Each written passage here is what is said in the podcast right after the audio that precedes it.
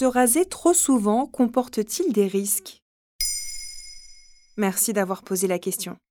Le rasage rendrait les poils plus épais. À la longue, l'épilation à la cire les affinerait. De nombreux mythes circulent lorsqu'il s'agit de poils, ces petits ennemis qui font pourtant office de barrière aux bactéries et infections sexuellement transmissibles. Si vous n'avez pas envie de vous faire épiler à froid, je vous conseillerais de vous rendre. Rasoir, épilateur électrique, cire, certes, toutes ces techniques ont leurs avantages et leurs inconvénients, mais la question des risques pour la santé des femmes comme des hommes est moins souvent évoquée.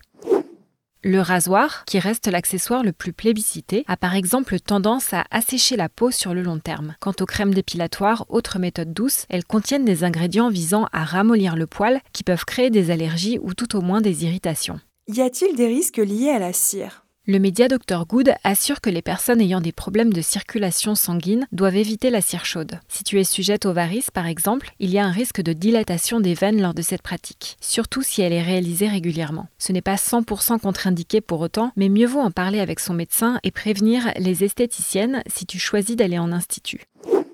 La cire peut également occasionner des brûlures, tout comme l'épilation à la lumière pulsée ou laser. Note que seuls les dermatologues sont autorisés à utiliser ces appareils. On dit que l'épilation du maillot est particulièrement nocive. Est-ce que c'est vrai? C'est un cas particulier, oui, et il est aussi valable pour les hommes. L'épilation du maillot concerne la moitié des femmes de moins de 25 ans, selon le média Dr Good, qui avance le chiffre suivant. Une épilation pubienne pratiquée 11 fois par an multiplierait par 4 la probabilité de souffrir d'une infection sexuellement transmissible comme la chlamydia, l'herpès, le papillomavirus ou la gonorrhée. Et plus les épilations, rasages ou tontes sont fréquents et intégraux, plus ce risque est élevé, que ce soit pour les hommes ou les femmes. Ils peuvent notamment causer de petites plaies ou micro-coupures susceptibles de s'infecter ou par lesquelles les germes entrent plus facilement. Le risque d'infection urinaire et de mycose vaginale est également majoré. S'épiler souvent contribue-t-il à l'apparition de poils incarnés? Oui, c'est pourquoi les dermatologues préconisent d'effectuer des gommages avant épilation, idéalement quelques jours avant, afin de retirer les peaux mortes et d'affiner la peau. Ces poils qui poussent sous la peau et ne parviennent pas à percer le derme s'infectent parfois jusqu'à créer un abcès. Un pansement à l'exomédine ou à l'eau oxygénée diluée dans de l'eau et posée plusieurs heures sur le poil incarné peut efficacement aider le poil à percer la peau. Il ne faut pas hésiter à demander conseil en pharmacie.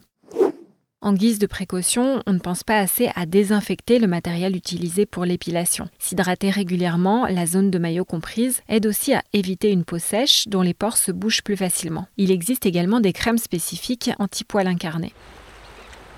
Après l'épilation ou le rasage, il est conseillé de laisser passer une journée avant de s'exposer au soleil ou avant d'aller nager, que ce soit en raison du sel de mer ou du chlore de la piscine qui causeront des irritations.